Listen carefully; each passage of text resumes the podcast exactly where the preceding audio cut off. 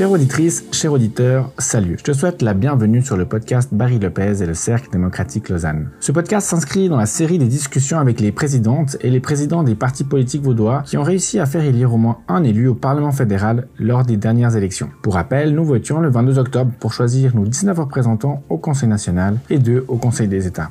Aujourd'hui, nous accueillons le président du Parti socialiste, le Parti socialiste, le grand vainqueur vaudois, pourrait-on dire, avec six élus au Conseil national et un au Conseil des États. C'est donc Romain Pillou, président du PS vaudois et député au Grand Conseil. Un petit disclaimer, je suis engagé au PLR, je connais notre invité depuis quelques années, c'est donc tout naturellement que nous allons poursuivre la tradition de ce podcast, nous tutoyer. Je te propose comme programme la première partie, une présentation te concernant. Deuxième partie, on va parler des élections fédérales et du fonctionnement interne dans un parti. Et la troisième, on va parler de politique. Ça te convient? Nickel. Parfait. Alors, la petite bio, tu es né en 1996, tu as donc 27 ans normalement, et déjà président du grand parti socialiste vaudois, c'est assez impressionnant. Et aussi ton petit parcours, quelque chose qui me plaît, tu devais aller au gymnase normalement, mais tu as décidé de faire un apprentissage en tant qu'employé de commerce, qui pour moi c'est une des raisons de notre succès helvétique en termes professionnels, d'avoir cette, intégration hein, qui permet aux gens de, directement travailler et après reprendre peut-être des études. Et après quelques années de travail, bah, tu as repris les études, tu as fait un bachelor en sciences politiques. Aujourd'hui, tu termines ton master en urbanisme. En parallèle, évidemment, tu, travailles également. On a un parcours plus ou moins similaire à ce niveau-là, au niveau des études, au niveau de, reprendre plus tard. Euh, sauf que toi, tu es plus jeune que moi, c'est bien. Et j'ai comme une question déjà par rapport à ça. Euh, Est-ce que tu penses que l'apprentissage perd en attractivité? Et, selon toi, euh, quand en est la cause et quelles solutions proposerais-tu pour refaire gagner du prestige à cette voie Écoute, moi je pense que oui, il y a eu une petite perte d'attractivité euh, de, de l'apprentissage, mais faut pas oublier qu'il y a encore une quinzaine d'années, il y avait une pénurie de places d'apprentissage et qu'on est sorti de cette pénurie de places d'apprentissage aujourd'hui aussi, hein, par, par des efforts euh, politiques euh, notamment.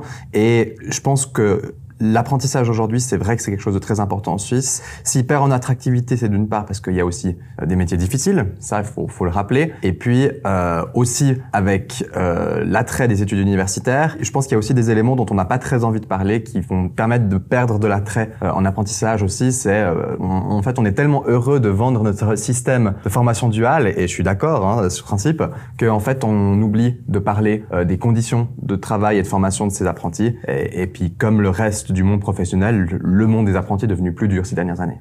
C'est vrai. Je trouve moi c'est scandaleux quand tu d'apprentissage euh, à assistante pharmacienne ou pharmacien, tu peux à peine euh, tu toucher 3500 francs, 3400 francs alors que c'est un job vital. Mais, mais en effet, mais ça sera peut-être un sujet d'un autre podcast. Mais merci déjà pour euh, ton analyse. Je suis jaloux de toi, du PS. Je trouve ça fou. Moi, je viens du PLR, hein, comme, comme j'ai dit avant. Et je trouve ça fou de voir autant de jeunes aux responsabilités, de voir cette relève. Comment, comment tu l'expliques en interne? Comment ça se passe? Enfin, raconte-moi un peu parce qu'en fait, je, comprends pas.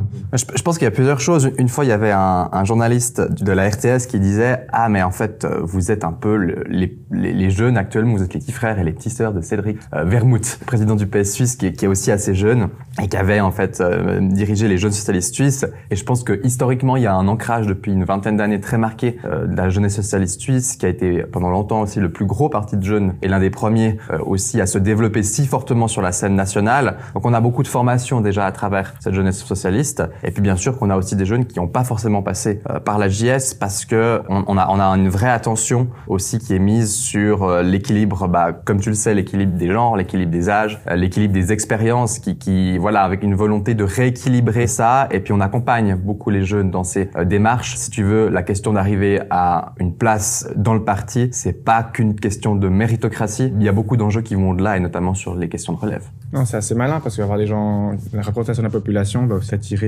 des électeurs plus diversifiés et tu vas pouvoir viser beaucoup plus large, j'imagine. Mais en même temps, vous avez aussi des dinosaures comme Nordman et, et Pim, on en a chacun.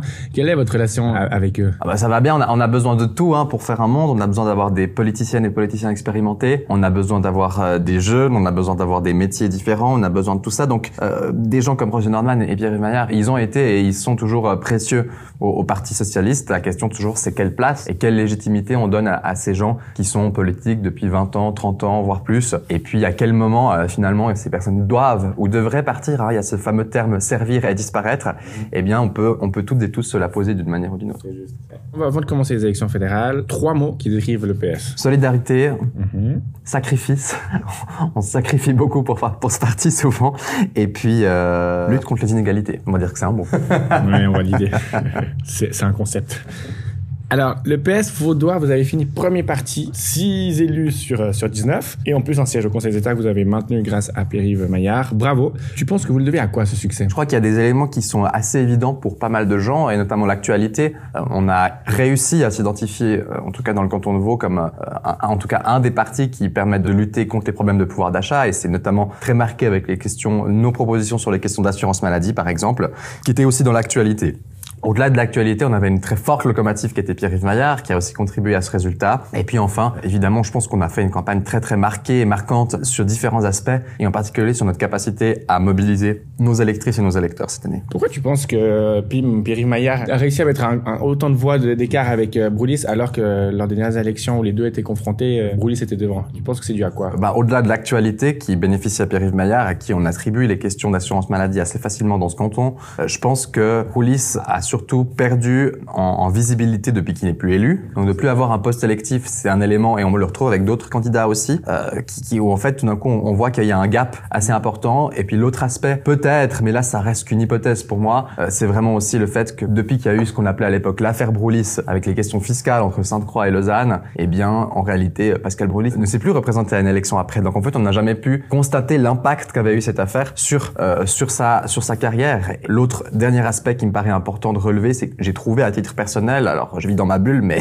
que qu'on voyait assez peu Pascal Brulis pendant la campagne également. Mm, c'est possible aussi, c'est d'autres personnes tiennent un peu les mêmes conclusions, c'est intéressant. En lien avec la campagne, moi j'ai une anecdote à te partager, je vais t'en demander aussi une après, mais je te la partage et j'aimerais bien que tu réagisses. Pour la première fois de sa vie, un de mes, un de mes amis que je connais de longue date, qui est engagé au PLR, qui a de, beaucoup donné, qui est entrepreneur, a voté à gauche. Je pense que c'est dû à quoi? Waouh, moi je peux peut-être essayer de faire le lien avec mon anecdote, parce que l'anecdote que j'ai, c'est... On savait très bien que quand on faisait des stands auprès de la population, il y avait toujours des gens qui venaient nous insulter sur les stands, etc. Et en fait, pour la première fois, on a l'impression que ça n'allait jamais et par rapport à ça, je pense qu'il y a des gens qui, en, période de crise, ont envie d'une forme de changement. Et puis quand les propositions sont claires, euh, parce que ça sert à rien de faire des programmes de 25 pages, parce que personne ne va les lire, personne ne va les comprendre. Et donc c'est hyper important d'un point de vue aussi communication, simplement pour communiquer auprès des gens, d'avoir un message simple, pas simpliste, attention, un message simple. Et puis je pense que l'entrepreneur, il est en fait aussi touché lui par des questions de loyer, il est aussi touché par des questions d'assurance maladie, et il sera touché tôt ou tard par des questions de retraite. Et donc en fait, les inquiétudes de l'entrepreneur entrepreneur, est-ce qu'elles sont fondamentalement différentes de l'employé quand on parle de pouvoir d'achat dans sa propre vie? J'en suis pas certain.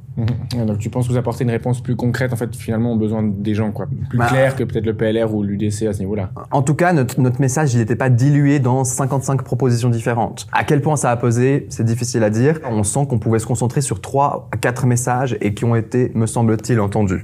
En lien avec la campagne, est-ce que tu peux me raconter un succès dans ce quelque chose que tu penses vous avez bien fait et un raté ou quelque chose que vous auriez pensé bah là, là on a merdé ou alors on voulait faire quelque chose de bien et finalement ça s'est pas bien passé. Dans, dans, les choses dont on est assez assez fier, c'est qu'on a multiplié cette année le nombre d'événements publics en quelque sorte, au-delà des stands, hein, parce que les stands on les a chaque week-end, euh, à la distribution dans les gares, mais on a quand même réussi à avoir au moins 60 à 70 événements publics dans le canton qui étaient des rencontres, des apéros, ce qu'on appelait nous les apéros politiques, ou bien des soirées thématiques. Et bien sûr qu'il y a des succès qui sont différés en fonction des événements, mais en fait on a trouvé que c'était agréable d'avoir ces échanges où on passe pas juste notre temps à dire votez pour nous, mais où on discute avec par ailleurs des gens qui sont pas forcément d'accord, qui votent pas forcément pour nous. Et ça, c'était pour nous un grand succès. Ça demandait beaucoup de travail, mais organiser, multiplier les rencontres et les événements a plutôt marché. Ah, c'est intéressant. Donc sur un sujet, vous invitez des élus et, et puis les électeurs, du coup les citoyens du, village ou comment c'était ça? C'est ça. Bah, ça pouvait être. Souvent, c'était les, les, candidats qui organisaient directement eux-mêmes. Et puis, bah eux, ils, des fois, ils invitaient aussi des invités externes, des experts d'un sujet,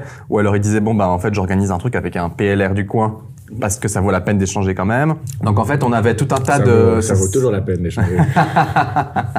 toujours. Et je pense que là, on a on a clairement multiplié ça. De, là à dire que ça fait que ça fait une élection, non. Euh, mais en tout cas, c'était un élément dont on était assez fier. Ce serait pas mieux sans les Verts Non, ce serait clairement pas mieux sans les Verts. Euh, les Verts, on est alliés depuis longtemps. C'est pour moi l'une des seules alliances vraiment naturelles qu'il y a dans ce canton d'un point de vue valeur. Et j'aimerais quand même rappeler que sans les Verts, on n'aurait pas voté sur les questions il y a quelques années en arrière. Sans les Verts, il y aurait des sujets en matière de biodiversité qui seraient oubliés parce que nous on les traite, mais on les traite pas forcément. Enfin, on a plein d'autres sujets, donc on les traite pas forcément en priorité. Et puis chez les Verts, il y a aussi beaucoup d'experts des questions environnementales. On a besoin d'eux pour que le sujet reste à l'ordre du jour, parce qu'il est toujours à l'ordre du jour malgré tout. Faut pas oublier que les Verts, les résultats qu'ils ont fait aux élections fédérales, par rapport à 2019, ils sont mauvais, mais ils restent meilleurs que ce qu'ils avaient fait les années précédentes. T'as raison sur, leur, leur histoire, c'est un beau résultat, mais il y a quand même une baisse. Elle est due à quoi?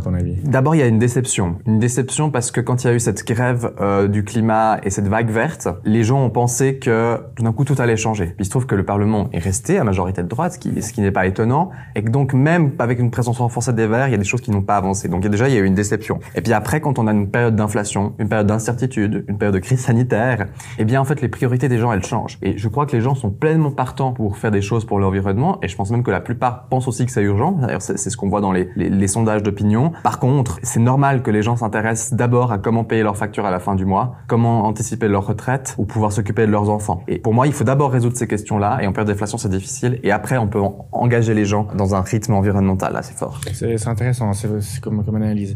Alors, parlons maintenant de politique un peu plus euh, politicienne, mais, mais aussi intéressante parce que pour moi, il y a aussi des, des principes, il y a des questions de, de fonctionner qui m'interpellent. Allons-y avec la question du, bah c'était il y a pas longtemps, hein, Emmanuel Macron est venu nous, nous rendre visite. Euh, tu as parlé des jeunes socialistes avant aussi, comme quoi ils avaient une forte influence. Et moi, il y a un truc que j'ai trouvé ridicule. J'étais là présent euh, lors de la visite de Macron, j'ai pas pu aller le voir, mais j'étais à côté de, de quand il y a eu la, la, police a sprayé les manifestants qui voulaient pénétrer dans un périmètre. Ils leur ont demandé de s'arrêter, ils s'en sont pas arrêtés. Et là, ils ont sorti le spray, ils ont sprayé avec du euh, spray au poivre. Et là, une heure après, il y a quoi? Il y a une vidéo qui circule sur Instagram, violence policière d'un part des jeunes socialistes. Moi, c'est ce genre de truc qui me fatigue. C'est un peu du, du LFI, du Mélenchon. Et je trouve que c'est un peu même une incitation à la haine. Tu vois, un policier, c'est un bâtard, c'est un salaud, il faut le taper. Et je trouve ça vraiment très dommage, en fait, pour le débat, pour le consensus et pour le dialogue. Quelle est ta position là-dessus? Déjà, rien que sur la réaction du GS vaudois de vouloir directement dire violence policière. Euh, pardon, hein, mais c'est comme quand t'as les hooligans qui veulent franchir, ou même pas que des hooligans, mais regarde, le stade de foot, les gens veulent franchir à un endroit pour y aller, il y a l'émotion, il y a quelque chose, c'est normal, tout se comprend. Mais la conséquence, c'est qu'il y a une limite, si tu la dépasses, à un moment donné, bah, un petit au poivre, ça calme, c'est des règles de sécurité,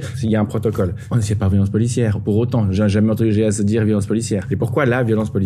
Quand on a un campus comme celui de l'Université de Lausanne, qui est une référence aussi en matière de liberté d'expression, puis qu'elle est fortement réduite et restreinte par la présence du président de la République française, je pense que, sans parler de la police, c'est déjà, en tout cas, discutable et en tout cas, ça se débat. Maintenant, le fait qu'il y ait des manifestants qui se fassent sprayer au poivre, bon, je me suis déjà fait sprayer au poivre il y a une dizaine d'années en arrière pour euh, aucune raison euh, apparente, mais c'est une forme de violence si elle est, euh, elle est pas justifiée. Et puis évidemment, là, j'ai pas tous les éléments de ce qui s'est passé sur le campus, mais quand je, quand j'ai vu qu'ils ont littéralement euh, gazé tout le monde au spray au poivre, alors qu'ils c'était quoi une centaine ou 200, je sais plus combien ils étaient, ben, c'est légitime de se poser la question. Oui, Peut-être qu'on peut, on peut, ne pas déclarer les choses trop vite. Moi, c'est ça. C'est ce côté en fait où maintenant j'ai un réflexe, je vois un policier, c'est violence policière, et il y a plus cette notion de débat. Et puis tu l'as aussi eu une fois dans un réflexe. Enfin, je voudrais déjà dire par rapport au, débat, il y a, il y a votre euh, conseiller communal Mouta Nazar Jafar, pardon si j'ai mal dit son prénom, euh, qui lui aussi est un porte-parole sur cette thématique de, de, des questions et je trouve ça très très bien. Il n'y a, pas de problème avec ça. Qui lui a pu poser sa question à Macron. Il y a eu des possibilités aussi qui, qui, s'engagent. Là aussi me dire que démocratiquement c'est nul, non, c'est un président qu'on accueille, c'est pas Jojo de rigolo, mais il y a aussi un protocole à avoir. Et puis en Suisse, on, on a cette possibilité de s'exprimer. Ils avaient la possibilité de, s'exprimer sur le campus, mais il y a, un, endroit où on limite l'accès pour les gens de sécurité. Donc moi j'ai vraiment toujours de la peine avec ces, facilités, ces raccourcis. Pour moi c'est vraiment un vrai problème parce qu'on le voit en France, on, le voit en Espagne, on le voit aux USA, où le dialogue n'est plus possible parce que ça commence comme ça. Mais je pense qu'en Suisse c'est un petit peu différent parce que d'une part il n'y a jamais de critique, on va dire, portée sur individuellement chaque policier. C'est l'institution, c'est questionner est-ce que l'institution a des problèmes en matière de violence policière. Et puis la différence aussi avec la France, c'est que heureusement encore en Suisse, on a une liberté de manifester qui est globalement un peu meilleure qu'en France. Mais en France, la France se fait régulièrement épingler euh, par des ONG, mais aussi par la Cour européenne des droits de l'homme, la Suisse aussi par ailleurs, mais dans une moindre mesure, sur ces problèmes de liberté d'expression. Et, et, je pense qu'aujourd'hui, on doit, on doit se battre pour ces questions de liberté d'expression. Elles doivent être même assez extensives. Euh, on devrait avoir des conditions qui la réduisent, qui sont extrêmement limitées. Et puis c'est vrai qu'en Suisse, on n'a peut-être pas l'impression qu'il y a des espèces de Robocop, CRS qui nous foncent dessus. C'est pas le cas effectivement. Ce qui veut pas dire qu'il n'y a pas de problème et qu'on n'a pas le droit de questionner l'institution qu'est la police. Mais je suis d'accord qu'il faut pas se concentrer sur les individus, mais sur ce que représente cette institution et pas parce que c'est la police lui donner un blanc-seing. Ah non, mais au contraire. Mais c'est pas parce que c'est la police qu'il faut également l'accuser directement. Le délit de faciès va dans les deux côtés. Et c'est un peu dommage parce que moi, ma meilleure amie par exemple est policière. Elle était sur place. Puis, et puis c'est la première à dire mais c'est ridicule. Enfin, quelle est, quelle, est, quelle est, cette volonté? Nous, on fait notre travail. On leur a demandé trois fois de s'arrêter. Ils se sont pas arrêtés. Euh, ils ont continué à pousser, pousser. À un moment donné, on doit agir. Et ça fait partie de contraintes. Délit de faciès, délit de faciès. Attention, hein, parce que je veux dire, les gens qui vivent du vrai délit de faciès, c'est bien plus violent que le fait qu'un policier soit reproché de temps en temps d'exagérer. quoi. Je trouve que c'est quand même différent. Mais le fait de dire que je vois un policier, je vois quelqu'un, et je reproche aussi à l'UDC la même chose au niveau du discours euh, étranger. Euh, hier, encore une fois, j'écoutais Jean-Yves Camus, qui est journaliste et politologue et spécialiste de, l'extrême droite, qui était hier sur Forum, et qui disait également qu'il trouve ça fou de mettre l'UDC à l'extrême droite. Et j'avoue que moi aussi, je trouve ça fou de mettre l'UDC à l'extrême droite. Autant j'ai leurs valeurs, je, les repousse le plus loin possible parce que c'est pas mes valeurs, c'est pas ma manière de faire de la politique. Sur les questions économiques, on a des points en commun, c'est clair. Mais pourquoi vouloir mettre ces gens dans des cases et dire c'est l'extrême droite? Et pourquoi pas en fait plutôt détruire leur discours? Je pense qu'on gagnerait en fait à faire ça. Et j'ai toujours beaucoup de peine à, comprendre ce réflexe que tu as eu en radio en disant ah il est d'extrême droite Raphaël Pommet et que je vois dans les débats dans les sur les réseaux sociaux tout de suite à gauche c'est l'extrême droite. Mais c'est le parti de Suisse. Comment on fait? Qu'est-ce qu'on fait en fait? Bon, moi je parle avec eux déjà, ça c'est la première chose. Euh, moi je parle avec tout le monde s'il faut, à peut-être quelques exceptions près de gens très clairement extrémistes à des points que je ne supporte pas.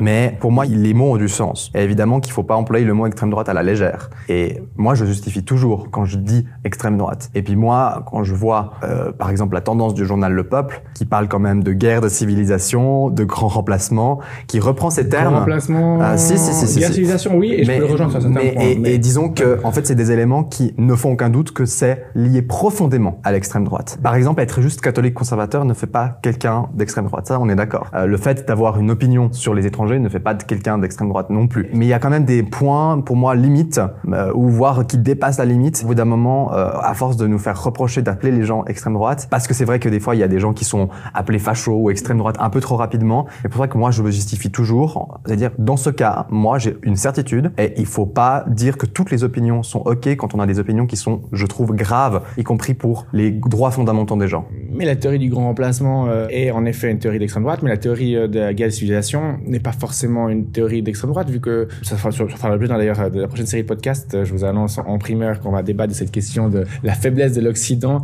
et de la perte peut-être de, qui pour moi nous grandissent, c'est ces démocraties, mais qui pouvaient aussi nous perdre euh, de l'intérieur. Mais ça sera plus débattu euh, plus tard. Donc sans rentrer là-dedans, mais justement, admettons, extrême droite, pourquoi ne pas plutôt débattre avec la personne et justement comment accéder Parce que ma question, en fait comment est-ce qu'on fait pour que ces gens ne soient pas le premier parti? Je suis espagnol aussi, je vois en Espagne Vox qui gagne aussi pas mal de, voix, et je vois toujours ce même réflexe à gauche de dire, ok, extrême droite, extrême droite, je parle pas avec toi. Mais au final, ces gens gagnent. Donc qu'est-ce qu'on fait pour réussir?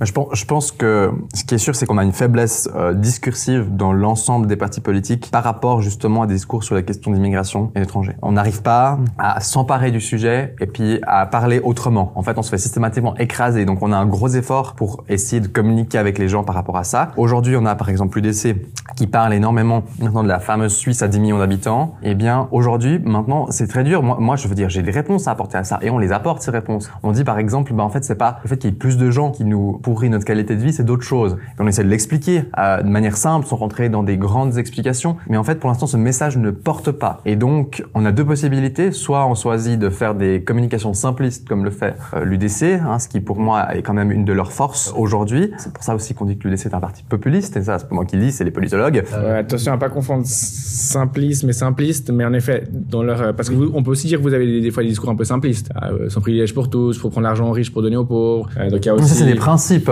Ouais. c'est des principes. Dire l'UDC pour moi, par exemple, le principe serait de dire, ben globalement, on veut des étrangers, mais comment des étrangers de certaines catégories et pas d'autres. Ah, c'est un principe qu'ils ont. De dire stop à la Suisse de 10 millions d'habitants, c'est pas juste un principe, c'est un slogan, c'est un, une portée politique très marquée. Et pour moi, ça, c'est effectivement très dur à combattre, malgré le fait que dans nos programmes politiques, dans nos interventions, dans tous les hémicycles, on parle de ça. Et puis... Pourquoi vous en avez pas parlé lors de vos campagnes, en tout cas au niveau suisse? Il n'y a eu aucune motion du, de l'immigration Non, alors on en a parlé, mais c'était très très dur en fait. Et ce que tu dis, quand tu dis qu'on ne l'avait pas forcément dans notre programme, parce que le programme, comme j'ai dit, ben, l'enjeu pour nous, c'était de se concentrer sur quelques thèmes dont découlent aussi Et pour moi, par exemple, quand on, parle, par exemple, de, solidarité, quand on parle de soutien aux personnes qui sont minorisées, ben, bien sûr que les, étrangers, et notamment les, migrants, ça peut être en situation irrégulière, les réfugiés, etc., en font partie. Mais pour l'instant, on pourrait sortir un papier entier sur la migration de manière générale. Il serait jamais repris par euh, le grand public comme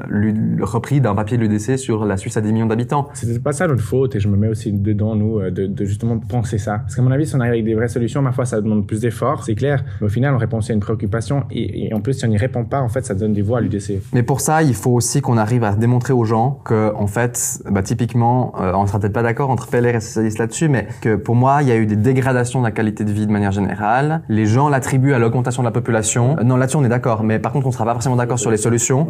Et en fait, bah, par exemple, pour moi, on va dire l'électeur qui va voter UDC, si les prix des logements augmentent, c'est parce qu'il y a trop de gens qui arrivent et qui débarquent. S'il y a des problèmes environnementaux, c'est ça. Et moi, j'ai d'autres solutions à apporter comme socialiste à ça et d'autres réponses à apporter. Puis en fait, c'est ça qu'on doit travailler. Si on arrive à démontrer aux gens qu'en fait, de point de vue socialiste, à cause d'une forme de spéculation immobilière et d'abus dans le milieu immobilier, que des augmentations de loyers abusives et parce qu'il n'y a pas assez de contrôle public là-dessus, eh bien, les gens se diront ah ouais, tout d'un coup, j'ai un logement, il est pas cher et en fait, il y a quand même toujours des étrangers et ça va. C'est plus long pour nous à travailler là-dessus parce qu'on doit travailler sur des faits, sur le fait de voilà, on a réussi à intégrer ces gens, on a réussi à faire avancer les choses. J'entends bien. Je, je vais te poser comme ça, mais réponds-moi, enfin pas, pas trop long. Hein. Mais c'est une question de sémantique ou de compréhension. Mais dans vos rangs, j'entends surtout le thème de gratuité, rendant les transports publics gratuits, faisant euh, assurance maladie gratuite, peut-être pas assez, j'ai peut-être pas entendu. Mais abonnement général gratuit. Mais au final, quelqu'un doit payer.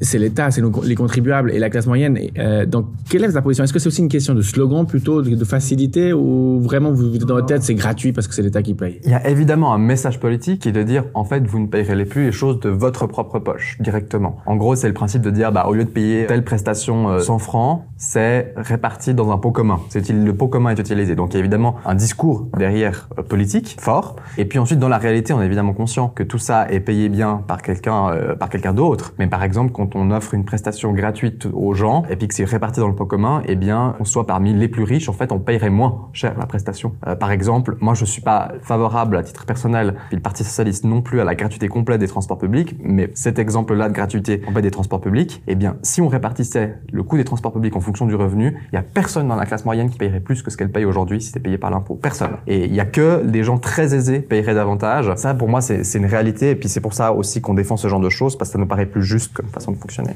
Je serais curieux de voir ces chiffres, mais peut-être qu'il y a quelque chose d'intéressant à chercher justement dans cette solution. Et ça me fait permettre de venir sur l'autre l'autre question et la dernière sur laquelle je voulais débattre avec toi, la question de la santé. Euh, les prix qui augmentent chaque année, c'est de la folie. À mon avis, c'est là où la Suisse, c'est sa grande mission et on faillit actuellement les acteurs politiques. Mais il y a un truc qui m'énerve quand même, c'est vous proposez la caisse unique. Aujourd'hui, on est d'accord, la caisse unique va pas baisser les coûts de la santé. Si, ah, sur certains aspects, bien entendu. Lesquels? Bah, Par exemple, au-delà des questions purement administratives, où on sait que ça représente à peu près 5%, mhm. bah, il suffit d'aller... Ces 5% n'ont pas évolué depuis combien d'années?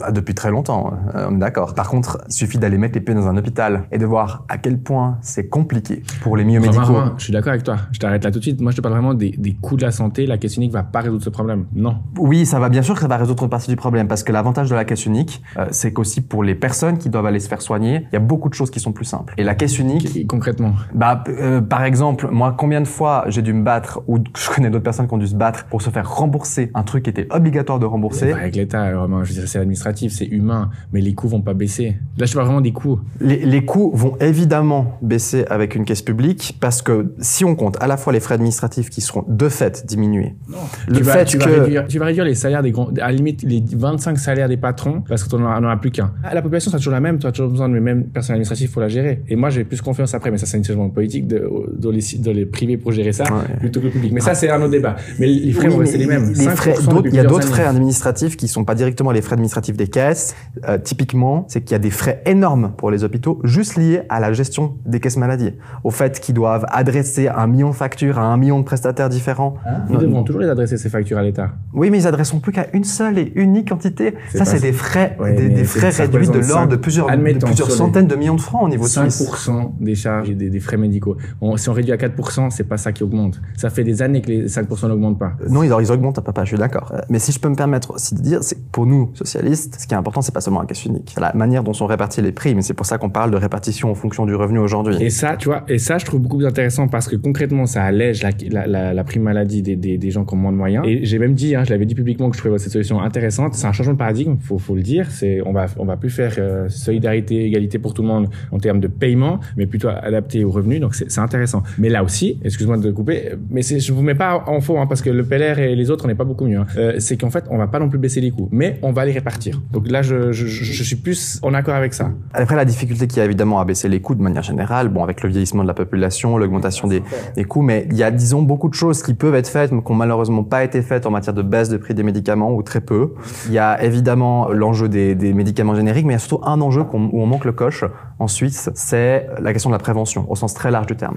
Et pour moi, aujourd'hui, typiquement, d'avoir une franchise à 2500 francs, qui est la franchise la plus utilisée de notre pays, eh bien, c'est un problème énorme de prévention. C'est-à-dire que les gens, comme ils doivent payer eux-mêmes les 2500 premiers francs, ils vont pas faire des contrôles quand il faut. Surtout ceux qui n'ont pas d'argent, ils vont attendre qu'il y ait cette maladie qui devienne très problématique. Un vrai problème. très cher. Très, très juste. Mais la caisse unique ne changera pas ça. Mais c'est un vrai problème. Mais c'est juste. Mais moi, c'est vraiment cette notion de caisse unique qui, des fois, me dit, c'est vraiment du slogan. Et je trouve ça dommage parce qu'on rate, du coup, la vraie problématique. Je mets tous les, parties. Je pense que ça change un, un, petit paradigme quand même aussi, cette caisse unique. C'est qu'en fait, on arrête de dire que la santé est aux mains d'assureurs privés. C'est aussi restaurer la confiance du citoyen au fait qu'en fait, c'est l'État qui gère L'État gère déjà tout ce qui est les hôpitaux, tout ce qui est. Bien sûr. C'est l'État, les, les, hôpitaux sont cantonales. Il y a plein de choses au niveau fédéral. T'as les lobbies des médecins, t'as les lobbies des assureurs, qui pour moi, eux, sont vraiment. Le... Je veux dire, il y a, il y a tellement d'autres choses. Je trouve ça vraiment dommage de se perdre dans cette bataille de la caisse unique. On n'a qu'à dire caisse unique en fonction du revenu. Et alors, euh, moi, je te dis revenu, on peut parler. Petite question plus légère et après, on, on les vend. Euh, Qu'est-ce que tu dirais à un jeune qui cherche à s'engager en politique et puis qui le PS le titi, mais il est pas sûr? Qu'est-ce que tu lui dirais? Moi, je lui parlerais de moi, en fait. Pas parce que j'ai un ego, mais parce qu'en fait, moi, ça m'a tout changé dans ma vie, la politique. J'ai trouvé des gens qui partageaient les mêmes valeurs que moi. Mhm. Je pouvais m'engager ou ne pas m'engager dans certaines choses. Moi, j'ai choisi de beaucoup m'engager, mais on peut peut s'engager aussi. Et puis, ben, je lui dirais, mais en fait, t'as deux possibilités. Soit tu viens dans un parti politique, soit tu vas dans une association, ce que tu veux. Mais en fait, fais quelque chose. Fais quelque chose parce que s'il n'y a pas des gens qui s'engagent maintenant, et notamment dans la jeunesse, eh bien, qui va prendre le relais et puis qui va décider à ta place? Et, et ça, je crois que c'est un élément qui est, qui est fondamental. Et puis, euh, je crois que la politique, ça a un côté beaucoup plus fun qu'on ne le pense aussi. Publiquement, on a l'impression que c'est chiant, mhm. mais en fait, on a des gens formidables, des rencontres formidables, des partages formidables, et puis euh, des socles de valeurs qui feront plaisir à partager. Merci beaucoup, Romain. On arrive au terme du podcast. Je te souhaite une bonne chance pour ta suite politique. C'est déjà bien emmanché, comme on dit, et professionnel, mais surtout euh, bonne chance pour finir ton master. Je sais, j'ai bien compris. Ça tarde un petit peu. Courage. Euh, je sais que c'est pas le plus facile. Chers auditeurs, je vous invite à vous abonner pour pas rater les prochains épisodes. N'hésitez pas à me faire part de vos commentaires sur nos réseaux sociaux, et je vous dis à bientôt sur podcast Barry Lopez avec le CDL.